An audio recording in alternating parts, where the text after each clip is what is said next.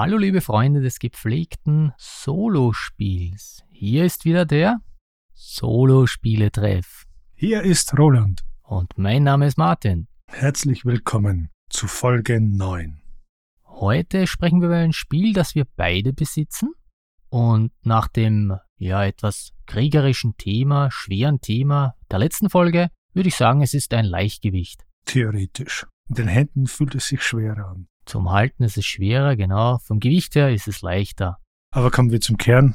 Palm Island von Portal Dragon. Oder, wenn du die deutsche Version hast, von Kosmos.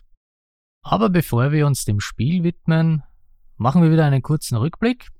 Was hat sich seit der letzten Folge getan? Ich habe von meinem äh, netten kleinen Bruder ein neues Mikrofon erhalten. Danke, lieber Bruder. Ja, bitteschön. Ich hoffe, man hört es auch. Hoffe ich auch.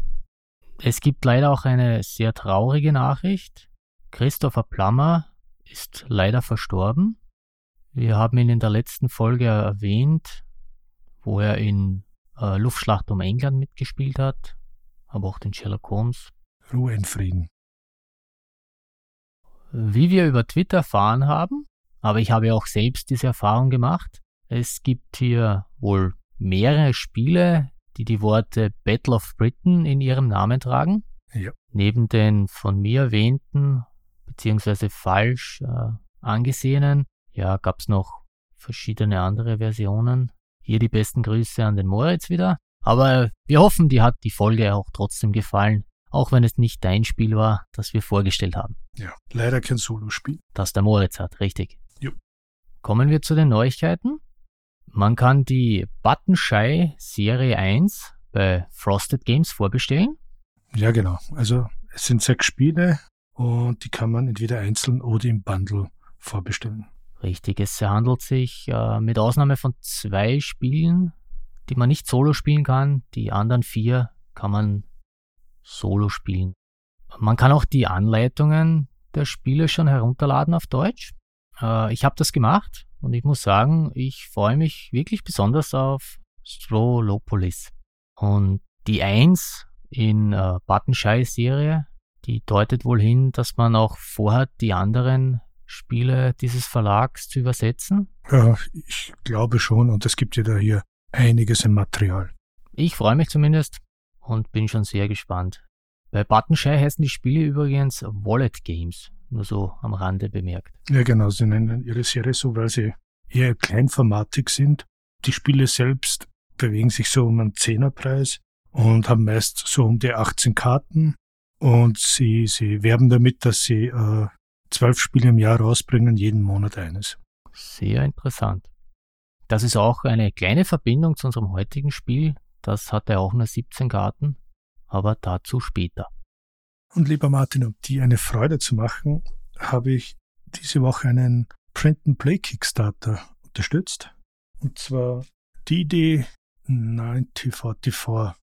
Hier geht es anscheinend äh, um die Landung in der Normandie, der D-Day. Ist ein 5 Euro Kickstarter und kommt aus Spanien. Das hört sich sehr interessant an. Ich bin schon sehr gespannt. Äh, wann wird das ausgeliefert? Es soll im März kommen. Der Kickstarter läuft äh, bis morgen Abend um 18 Uhr, genau genommen 17.59 Uhr. Ist es ein reines Solospiel? Es ist ein typisches Roll-and-Ride-Spiel für ein bis drei Spieler. Ich lasse mich überraschen. Wir werden sicher hier in diesem Podcast darüber sprechen. Der Einzelspiel-Podcast hat eine Folge über Brettspielboxen herausgebracht. Ich denke, ein sehr interessantes Thema. Und da habe ich eine kurze Frage an dich. Hast du dir jemals ein Spiel aufgrund der Schachtel gekauft? Nur aufgrund des Aussehens? Ich glaube nicht. Es stimmt zwar, wenn es ein nettes Bild vorne gibt oder auf der Seite, dass ich dann, wie soll ich sagen, äh, näher herangehendes mir ansehe.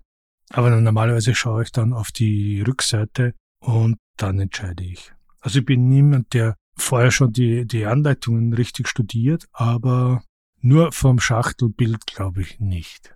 Naja, aber zur Schachtel gehört ja die Rückseite auch dazu, würde ich sagen. Also Von dem her ja. Und bei dir? Ich habe eigentlich noch nie ein Spiel aufgrund der Schachtel gekauft. Ich bin eigentlich nicht so der Spontankäufer bei Brettspielen. Ich habe das eigentlich noch nie gemacht, dass ich in ein Geschäft gegangen bin und mir da die Spiele durchgeschaut habe und dann irgendeines genommen habe, um ehrlich zu sein.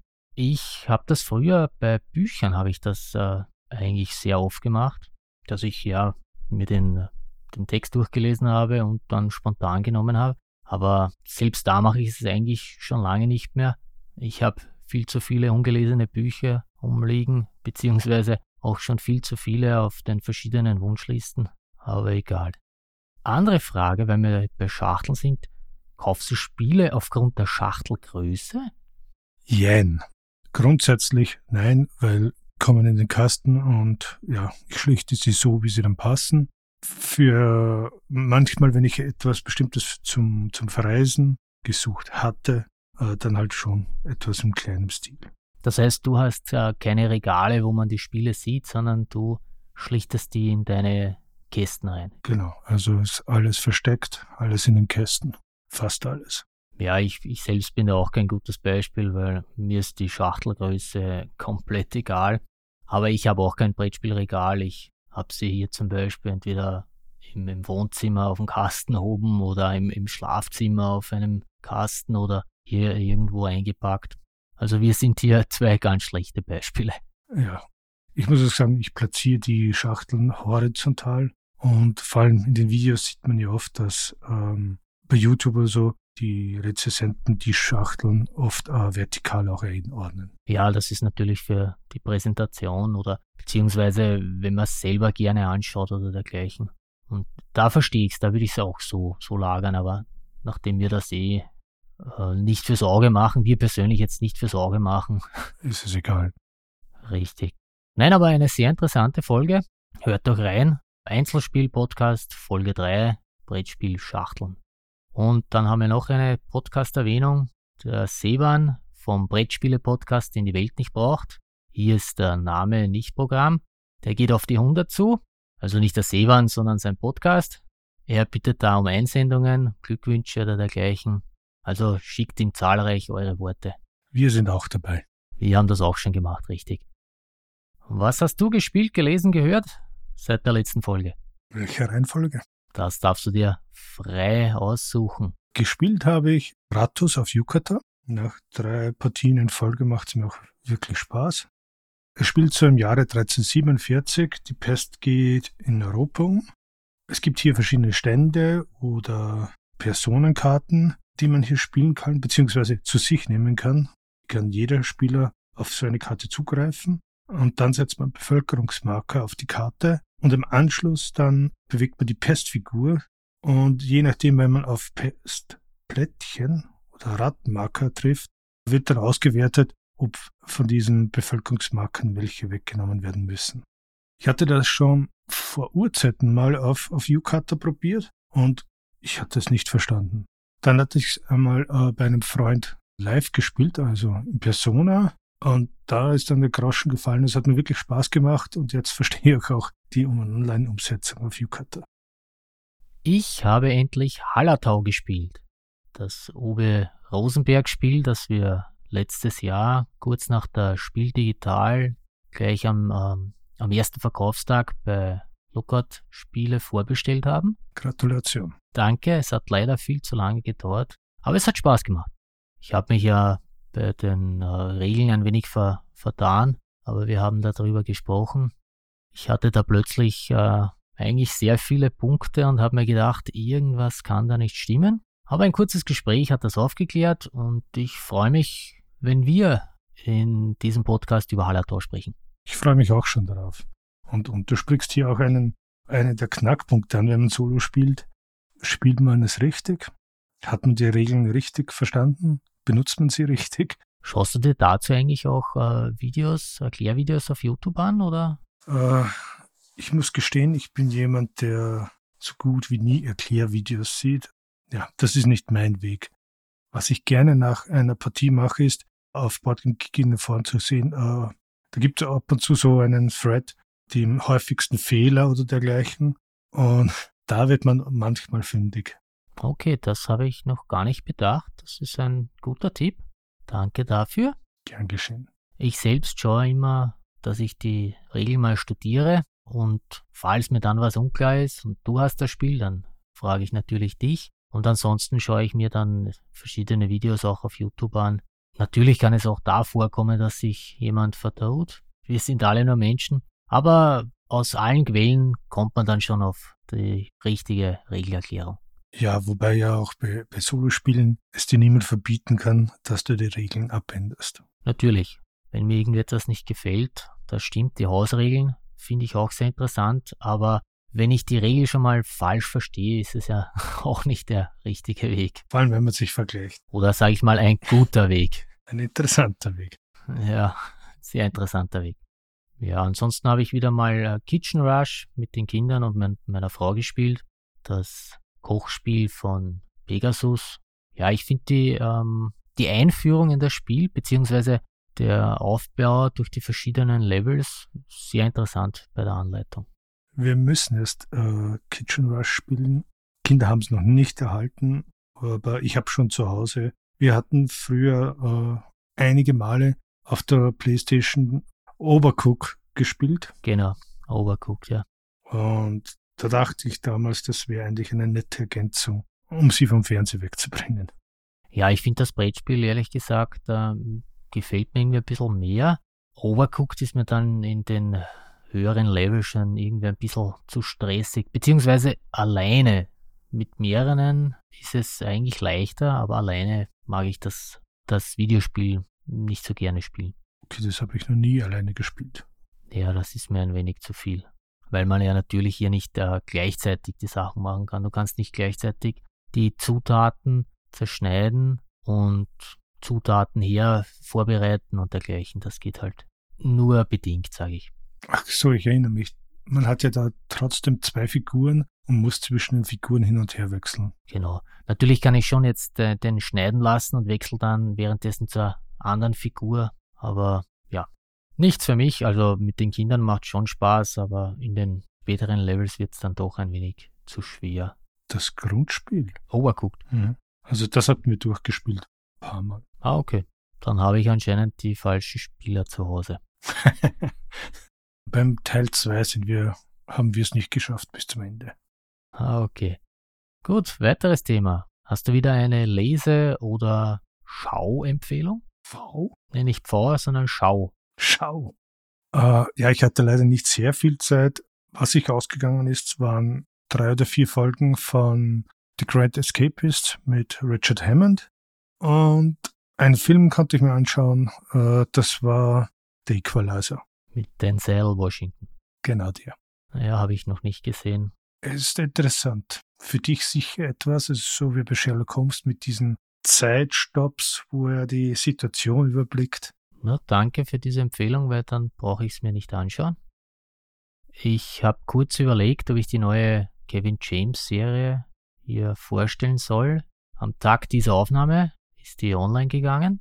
Da ich aber noch keine Folge gesehen habe, würde ich sagen, sprechen wir in der nächsten Podcast-Folge darüber. Und in dieser. Nur ganz kurz. Ich habe mir ein paar Live-Konzerte angesehen, angehört. Leider nicht im Stadion, in der Halle oder wo auch immer sondern nur hier vom Fernseher. Die beste Band der Welt habe ich mir angeschaut. Die wären ja letztes Jahr in die Stadthalle gekommen. Die DVD, die Band, die sie Pferd nannten, habe ich mir reingezogen und am Ende war ich dann ziemlich überrascht. Das Konzert wurde ja schon im Dezember 2003 aufgenommen. Okay, sehr lange her. Ja, und äh, der CD-Player hat unter anderem Element of Crime live im Tempodrom gespielt. Die wären auch 2019, also ein Jahr vorher, wären die in Wien gewesen. Leider habe ich sie nicht gesehen, weil ich niemanden gefunden habe, der mit mir hingehen wollte. Ja, das ist ein Seitenhieb an meine liebe Frau. Die hat sich da geweigert. Lag es am Konzert oder an dir? Nein, es lag an der, an der Musik. Sie mag Element of Crime überhaupt nicht. Traurigerweise habe ich dann nach dem Konzert zufällig mit einem Arbeitskollegen gesprochen und der war am Konzert und er hätte sogar eine Karte übrig gehabt. Ja, leider. Dum, dum. Ja, ich denke, damit können wir zu unserem Hauptspiel oder zu unserem Hauptthema übergehen, oder? Ja, war es eine halbe Stunde, glaube ich. Ja, fast. Gut, äh, wie gesagt, Palm Island. Ich habe die Version von, ich glaube 2018 Ist ein Geschenk eines Freundes gewesen und ist die, die Plastikkarten-Version. Äh, und ich habe die deutsche Version und das sind äh, Kartonkarten. Was steht noch auf der Schachtel? Es ist ab zwölf Jahren, ein bis zwei Spieler, dauert eine Partie in etwa 15 Minuten. Und weißt du, für wem es ist? Du meinst den, äh, den Illustrator, Autoren? Genau. Ja, das ist John Meatling. Das steht auch auf meiner Schachtel hinten drauf. Bei Meatling muss ich immer an das äh, Rollenspiel von System Matters, Meatling auf Abwägen, denken. Weiß nicht, ob du das kennst. Du hast mir mal davon erzählt. Ja. Im Deutschen ist ein Mietling ja jemand, der eine Aufgabe nur des Geldes wegen übernimmt. So käufliche Menschen beziehungsweise gedungener Knecht. Egal. Bei dem Rollenspiel Mietling auf Abwägen ist es so, dass die Heldengruppe und das Bossmonster, die haben sich gegenseitig erledigt und man spielt jetzt die Mietlinge, also die Begleiter, die nun versuchen, aus dem Dungeon zu entkommen. Hört sich interessant an. Ja, das ist recht witzig. Was weißt du über John Mietling? Er hat mit Aaron Clark 2014 Portal Dragon äh, genannt. Ja, laut Boardgame Geek führt John Mietling gemeinsam mit seiner Schwester Samantha Portal Dragon. Nicht zu verwechseln mit Portal Games, so wie du es immer nennst. Ja, andere Baustelle. Das ist ein anderer Verlag, ein polnischer. Lustigerweise habe ich hier auf meiner Schachtel auch Made in Poland stehen. Ein kleiner Zusammenhang, aber nicht wirklich. Ja, John Mittling hat bis jetzt äh, vier Spiele gemacht. Der hat 2016 begonnen mit Pick the Lock, danach Sephir, Winds of Change, 2018 das von dir erwähnte Palm Island und danach noch Planetoid. Alle, alle diese Spiele wurden über Kickstarter finanziert und sind mit Ausnahme des ersten Pick the Lock auch solo spielbar. Und auch heuer soll noch ein weiteres Spiel von ihm kommen, Colab, das auch wieder über Kickstarter finanziert werden soll. Da ist aber noch nichts Näheres bekannt. Beziehungsweise mir ist noch nichts Näheres bekannt. Genug von John Meatling. Kommen wir zum Spiel selbst. Ich denke, die Erklärung, dass Palm auf Englisch neben Palme auch Handfläche heißt, das können wir uns sparen. Das steht in jeder Rezension zum Spiel, die ich gefunden habe. Steht auch in der Anleitung selbst drin. Deshalb werden wir es auch nicht erwähnen. Nein, da werden wir kein Wort darüber fallen lassen. Bringst du uns die Regeln ein wenig näher? Worum geht's in Palm Island überhaupt? Man versucht quasi eine Insel aufzubauen, Häuser zu bauen, ähm, Betriebe zu bauen und spielt das mit Karten. An sich, glaube ich, ist das Wichtigste daran der Solo-Modus. Oder ich kenne auch eigentlich nur Leute, die es bis jetzt solo gespielt haben. Es ist ein zweites Kartendeck dabei, das man äh, auch kooperativ oder kompetitiv spielen könnte. Hast du den Coop-Modus schon mal probiert? Wie gesagt, nein. Ich habe das noch nie zu zweit gespielt. Ja, wir haben es mal kurz probiert, aber ich habe auch über im Internet, ja, wird das eigentlich nur als Beigabe tituliert. Ich glaube, ernsthaft spielt das nicht wirklich wer. Ich denke auch nicht. So hat man halt, äh, falls man ein Set durchgespielt hat, dann noch ein Ersatzdeck. Ja, denn im Coop-Modus ist es eigentlich so, dass man mehr oder weniger für sich selbst spielt. Und es gibt nur ein paar Herausforderungen, wo man dann gemeinsam entscheidet, ob man jetzt die Ressourcen verwendet, um diese zu schaffen oder nicht. Genau. Ich glaube, da ist besser, man spielt jeder für sich so alleine. Das ergibt wahrscheinlich mehr Sinn. Denke ich auch. Die Karten sind so aufgebaut, dass es im Prinzip vier Felder gibt. Äh, jede Seite der Hälfte unterteilt wird. Und die obere Hälfte, die man sieht. Das ist der aktive Bereich. Genau, das ist der aktive Bereich. Den man spielen kann. Hier sieht man, was man äh, zahlen muss, um die Ressource äh, zu erhalten. Es gibt drei Ressourcen, Holz, Fisch und Steine. Das heißt gratis, aber auch, was man zahlen muss, um die Karte, das Gebäude hier aufzuwerten. Das ist das Ziel eigentlich, dass man mit Hilfe der Ressourcen die Karten aufwertet, um entweder mehr Ressourcen zu erhalten oder um dann Punkte zu erhalten. Ganz genau. Weil Ziel des Spiels ist eigentlich nur, dass man auf der Jagd nach Punkten ist. An sich richtig. Ähm, es gibt hier auch noch andere Karten, die die Feeds oder im Deutschen heißen sie Errungenschaften. Genau, da sind so gewisse Nebenziele, wo man äh, versuchen muss, eine bestimmte Punkteanzahl zu erreichen und dann zum Beispiel andere bestimmte Gebäude aufzuwerten. Da bekommt man hier so Sonderkarten hinzu, die einem in der nächsten Partie dann stärker machen. Ich nenne hier kurz welche. Horn der Ehre, Zahn der Bestie, Axt der Großmut. Naja. An sich aber ist das Spiel, ich würde sagen, sprachunabhängig. Und für das, was man erhält oder so, wird alles mit kleinen Piktogrammen ganz schön erklärt. Was vielleicht noch wichtiger ist, wie man das spielt. Man hat die Karten in der Hand und ähm, wenn man eine Karte spielt, steckt man sie ans Ende des Stapels, den man in der Hand hat. Wenn man eine Ressource erhält, dreht man die Karte um 90 Grad und dann sieht man, äh, welche Ressource man hier zur Verfügung hat. Und wenn man eine andere Karte aufwerten will, dann steht hier zum Beispiel, dass man sie um 180 Grad oder auf die Rückseite drehen muss, wird dann auch hinten eingeordnet und die verwendete Ressource wieder zurückgesteckt, aufgestellt und ja. Ja, wie du erwähnst, richtig. Es gibt drei ja, Rotationen, die man machen kann. Man kann sie lagern, das heißt nach rechts drehen. Da erhält man die Rohstoffe. Man kann sie rotieren, das heißt man dreht sie um um 180 Grad. Oder man kann sie wenden, man dreht sie ganz um. Aber immer ganz am Ende des Stapels muss man sie dann geben. Man kann maximal vier Rohstoffe oder Rohstoffkarten aktiv haben. Sollte man eine fünfte wollen, muss man die wieder zurücksetzen.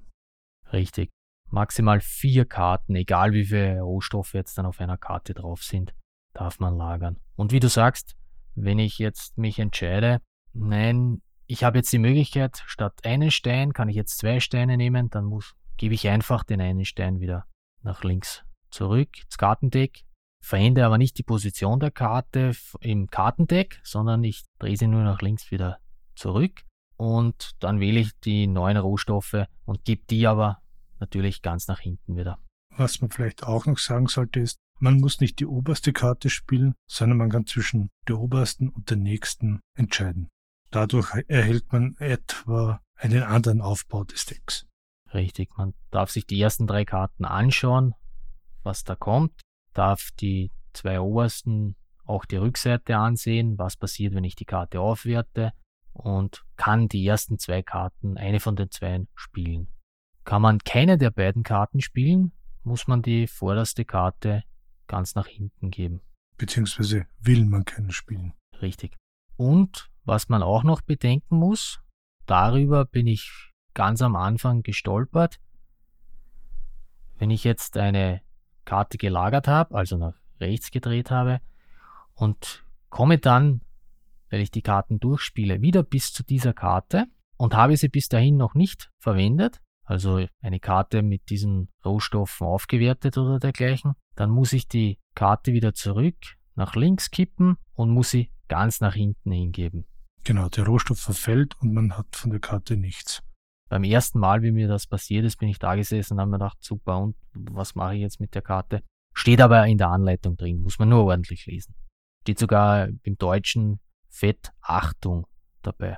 Was man noch beachten sollte, von diesen 17 Karten ist eine die Rundenkarte, die ist am Anfang ganz hinten und die hat hier eben die acht Runden aufgezählt und nach acht Runden ist das Spiel zu Ende.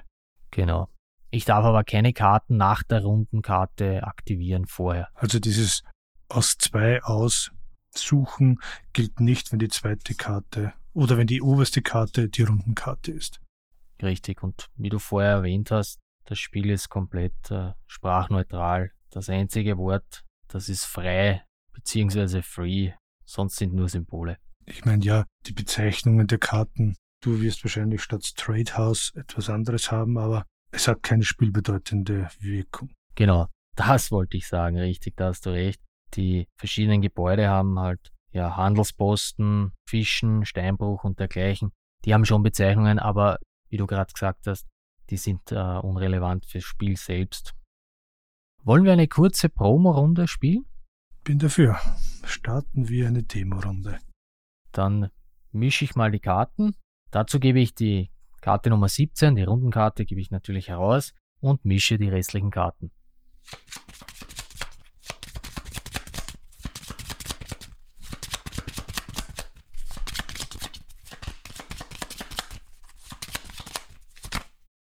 Ja, mische das ordentlich, weil ich habe, äh, ich bin unfähig, ich habe da leider oft die 15. und die 16. Karte hintereinander, das sind die Tempel und das ist natürlich immer sehr toll für das Spiel. Das ist einer meiner Kritikpunkte an dem Spiel, äh, wenn die Karten wirklich ungünstig in diesem 16-Kartendeck äh, gemischt sind, wird es extrem schwer. Oder auch leicht. Oder auch leicht, ja. Bist du fertig mit Mischen? Ja. So, ich habe die Karten jetzt so sortiert, wie du sie gemischt hast. Und sehe gerade, das ist natürlich fantastisch. Beim ersten Mal darf man sich sogar alle Karten anschauen, wie sie dann kommen. Ja, mir persönlich bringt das eigentlich nicht viel. Merkt mir sowieso nicht, was da kommt. Für die grobe Strategie hilft es. Ja, ich sag nur, weil ich das nicht kann, muss das nicht für alle so sein, ja. Gibt sicher genug Spieler, die das schaffen. Gut, dann starten wir. Holzarbeit ist die oberste Karte. Hier bekommen wir einen Baumstamm. Nachdem wir sonst noch keine Rohstoffe haben, drehen wir sie und geben sie ans Deckende. Dann kommt Fischen. Fischen oder danach wäre der Steinbruch. Die Ressourcen für den Steinbruch, um ihn zu erschaffen, haben wir noch nicht. Also nehmen wir das Fischen und gratis Fisch. Fischen ist auch wieder gratis, um einen Fisch zu erhalten. Und dann sehen wir schon, dass nach Steinbruch kommen die Wohnhütten. Die könnten wir aufwerten mit einem Holz und einem Fisch. Und danach sehe ich, kommt wieder Fischen. Können wir jetzt entscheiden, ob wir die Wohnhütten jetzt aufwerten oder den Steinbruch nach hinten legen und dann die Fische aufwerten. Richtig erklärt. Aber du spielst ja uns was vor, also lasse ich dir die Entscheidung. Ich spiele dir was vor. Ja. ich nehme den Steinbruch, lege ihn an das Deckende. Häuser würde ich später erst bauen, also auch zurück und ich habe die nächste Fischkarte oder Fischereikarte. Um diese aufzuwerten, braucht man einen Fisch. Das heißt, ich drehe die bereits vorhandene Fischressource wieder zurück ins Deck und kann mich entscheiden, ob ich sie rotiere. Dann würde ich beim nächsten Mal zwei Fische als Produktion erhalten oder ich wende sie und dann würde ich einen Holz und einen Fisch bekommen. Für was entscheidest du dich? Ich habe immer das Glück, dass ich entweder habe ich keine Fische oder ich habe kein Holz. Ich, ich weiß nicht, die letzten Partien oder ich habe keine Steine. Das ist legendär. Ja, Ressourcenmanagement. Ich persönlich würde äh, würd sie jetzt wenden, dass ich ein, ein Stück Holz und einen Fisch habe. Sehr gute Entscheidung. Aber was machst du? Ja, genau dieses. Gut. Dann haben wir hier das Handelshaus und den Steinbruch als nächstes. Handelshaus zurück. Steinbruch und Tempel. Steinbruch zurück. Tempel und Steinbruch, Tempel zurück. Dann würde ich auch den nächsten Steinbruch zurückgeben. Und wir haben hier wieder den Holzarbeiter und den würde ich nutzen, sodass wir zwei Holz zur Verfügung haben. Dann einen Tempel zurück. Der Markt bringt uns einen Stein oder man kann ihn aufwerten. Ja, auf einen Fisch und einen Stein für zwei Holz oder was wir nicht haben, für zwei Fische könnten wir ihn aufwerten auf ein Holz und einen Stein. Ich würde den Markt aufwerten mit den zwei Holz, sodass wir es äh, die Karte rotieren. Gut, dann für den nächsten Karte, da haben wir den Werkzeugmacher. Und danach kommt wieder Holzarbeit und dann Fischen. Da könnten wir die Holzarbeit nach vorne ziehen und nutzen, das heißt produzieren. Dann haben wir wieder Fischerei, den würde ich auch produzieren lassen, sodass wir wieder Holz haben und Fisch. Ich würde beides erschöpfen oder zurückstellen und den Werkzeugmacher wenden und zurück. Genau, den können wir dann aufwerten, dass er uns ein Holz und einen Fisch bringt.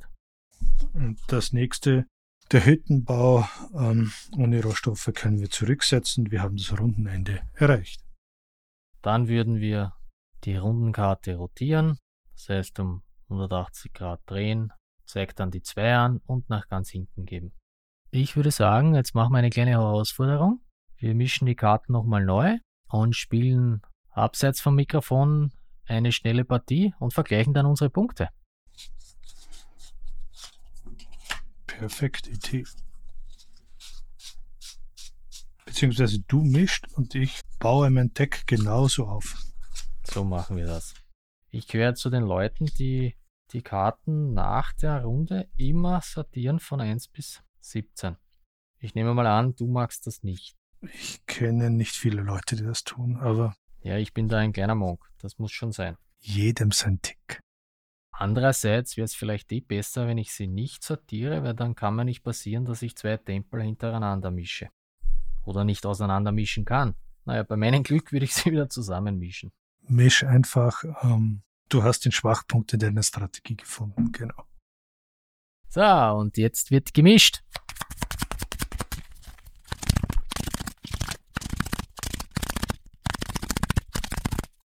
Ich sage dann auch schnell die Zahlen an und dann können wir schon eine Runde starten. 12, 11, 7, 14, 8, 2, 4, 9, 13, 15, 1, 16, 5, 6, die 10 und die 3. So, die Karten sind sortiert und wir hören uns gleich wieder.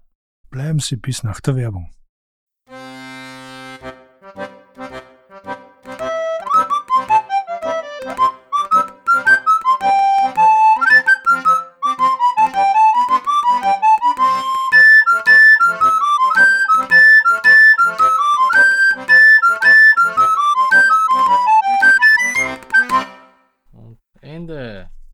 So, Wir sind nahezu gleichzeitig fertig geworden.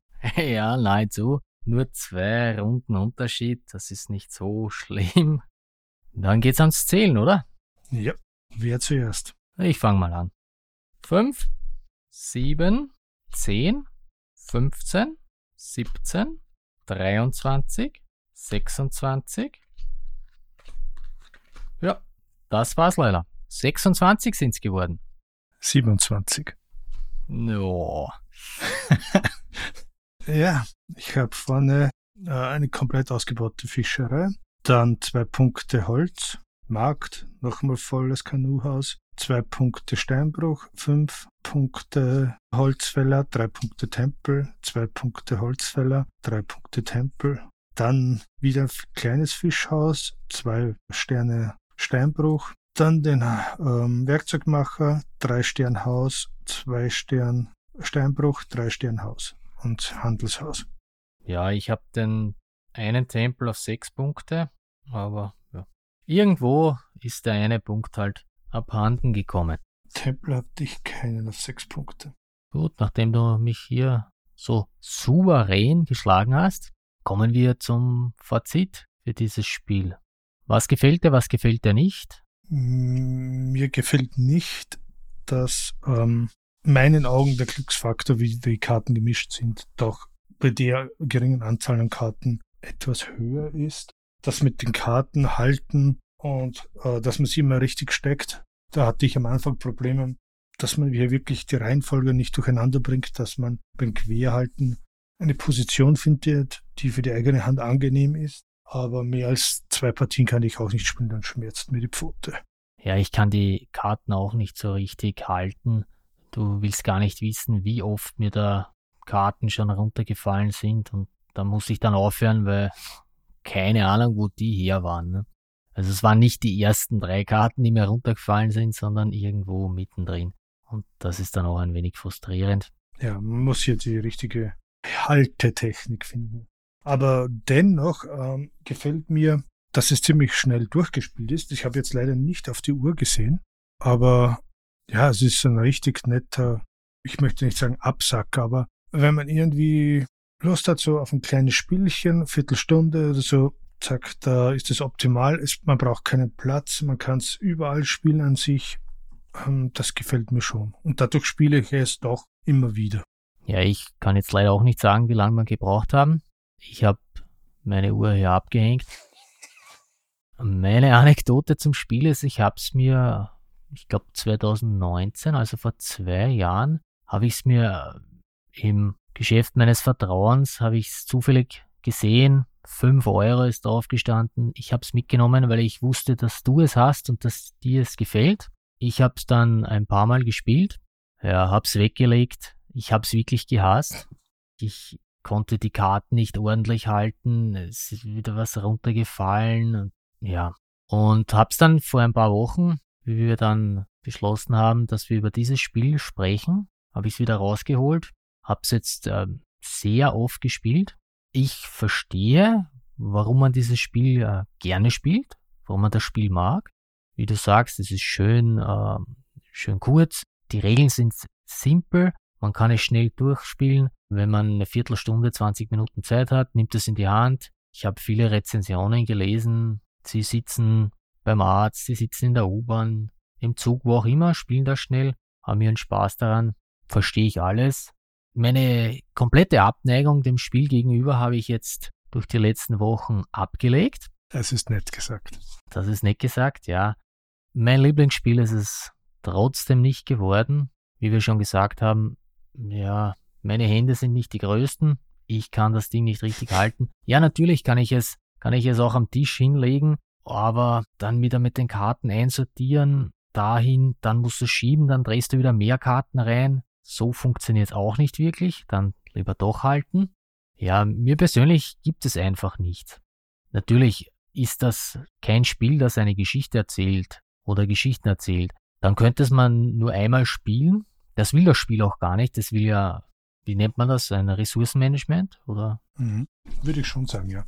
Das setzt es gut um. Also für Leute, die gern auf der Jagd nach Punkten sind, die sich eine Strategie zurechtlegen, eine Taktik, wie kann ich die nächste Runde besser machen? Soll ich vorher die verschiedenen Rohstoffe ausbauen? Soll ich die Gebäude ausbauen, dass ich Punkte kriege oder so? Für die ist es sicher wunderbar. Die haben sicher auch ihren Spaß dabei.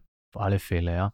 Aber ich persönlich bin halt nicht der Typ, der Punkte jagen will, der sagt, ah, da hatte ich jetzt, wie jetzt 26 Punkte, ich will die nächste Runde 27 Punkte, ich will 28 oder vielleicht sogar die 30. Der bin ich halt nicht. Deshalb wird es bei mir sicher wieder in der Bibliothek landen, wo ich es hergeholt habe, bei unseren Eltern.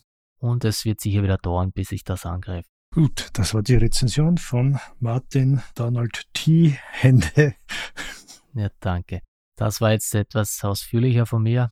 Ja, kann ich verstehen. Es ist nicht für jedermanns Sache. Und du hast momentan eh so viel Neues. Ja, ich habe ja in letzter Zeit auch ziemlich viele Ressourcenspiele gekauft. Die machen mir ehrlich gesagt mehr Spaß. Ich meine, jetzt äh, verreist man weniger, man ist weniger mit den Öffentlichen unterwegs. Dadurch wird es äh, in der Hinsicht auch uninteressanter. Es wird die Zeit wieder kommen, wo ihr es spielen könnt, ich weniger. Am Klo beim Arzt. Am Klo fällst du vielleicht noch runter, das ist auch nicht gut. Heute kannst du wieder verschneiden. Das lasse ich sicher drinnen. Ich habe im Internet gelesen, dass anscheinend in der ersten deutschen Auflage auf der Karte Nummer 12, ich suche die denn mal schnell raus. Wo habe ich ihn jetzt da? Ui, muss ich aus dem Mistkübel. Die liegt bei mir sogar ganz vorne drauf. Ja. Das ist der Werkzeugmacher. Mhm. Das soll, ich habe da auch ein Bild gesehen, da war das drauf. Das soll bei der ähm, dritten Ausbaustufe, also wo du dann vier Punkte bekommst, ist oben ein Holz als Rohstoff abgebildet. Also ein Fehldruck, weil natürlich, wenn du hier auf der höchsten Stufe bist, kannst du auch keine äh, Rohstoffe mehr bekommen. Ne? Das Feld oben ist ja frei. Genau. Hast du diesen Fehler? Nein, es ist bei mir eine kleine Insel äh, aufgezeichnet und vier Sterne, das ist alles. Ja, auf meiner Karte ist das auch nicht mehr. Ich habe jetzt die Insel, äh, erkenne ich hier jetzt nicht. Oder meinst du einfach nur die Hütte mit den, dem Berg und den Nein, ich habe in jedem Feld unter dem Titel äh, so hell eine Insel. Okay, hell eine Insel. Eine Insel mit zwei Bäumen. Eine Insel mit zwei Bergen. Bäumen. Nein, das habe ich, äh, auf der deutschen Version ist das nicht drauf. Aber ich habe auch diesen äh, Fehldruck nicht. Ja, wenn das das Schlimmste ist, dann... Dann kann man das Spiel einfach nicht spielen, das geht nicht. Verbrennt es. auf alle Fälle. Das heißt, hier ist äh, die, die neue deutsche Version genauso wie die englische. War anscheinend da irgendein, wo auch immer der hergekommen ist, ein Druckfehler. Wobei ich weiß nicht, ob es diese Version später noch zu kaufen gab. Das äh, ist eben die Kickstarter-Variante mit der größeren Schachtel mit Magnetverschluss und eben den Plastikkarten. Damit du das auch am Strand spielen kannst. Ja, ich denke, das könnte hinhauen. Dass du am Strand spielst. Ja, wobei, da könnte ich ja dein Exemplar mitnehmen. Ja, bei mir, bei mir ist es egal. Aber ich kann mich nicht erinnern, dass du am, das letzte Mal, dass du am Strand warst, wie alt war ich da? 16? Nee, Das letzte Mal, wie ich am Strand war, war vor zehn Jahren. Und zwar in Atlantic City. Okay. Warst du da in der Badehose? Nein. Da gibt's diesen komischen äh, Vergnügungspark auch. Man kennt sicher aus Fernsehen, also der was auf diesem Pier gebaut ist. Und daneben kann man äh, auf den Strand runtergehen. Okay, das heißt, du bist mit den Pokerchips am Strand gegangen. Nein, die habe ich vorher verspielt. Sehr gut. Bevor wir uns hier noch mehr verzetteln, möchten wir noch kurz etwas erwähnen. Wir haben erfahren, dass manche Benutzer uns mitteilen wollen, aber nicht so gerne Mail schreiben. Und unser Podcast ist auch auf Boardgame Geek abrufbar und verfügbar. Und dort hängen auch Foren an den Folgen beziehungsweise am ganzen Podcast. Und falls jemand möchte, kann er auch so mit uns kommunizieren. Hinterlasst uns dort Nachrichten auf Twitter oder schreibt uns eine E-Mail an podcast.solospieletreff.at, was immer euch am besten gefällt, was euch am einfachsten scheint. Schöne Worte zum Abschluss. Ich hoffe, ihr hattet Spaß mit dieser Folge, habt Palm Island kennengelernt. Wenn es für euch interessant ist, legt es euch doch zu, spielt eine Runde. Ja, es ist einfach, es nimmt nicht viel Platz weg und es ist eigentlich günstig. Ja, und auch wenn ich hier nicht sehr nette Worte verwende, für die richtige Person, der das mag, der jetzt nicht auf Erzählspiele steht, ein wirklich gutes Spiel. Das kann ich unterschreiben. Das war's wieder für heute. Danke fürs Zuhören. Bis zum nächsten Mal. Die besten Grüße. Wünschen nach Roland und Martin. Ciao. Tschüss.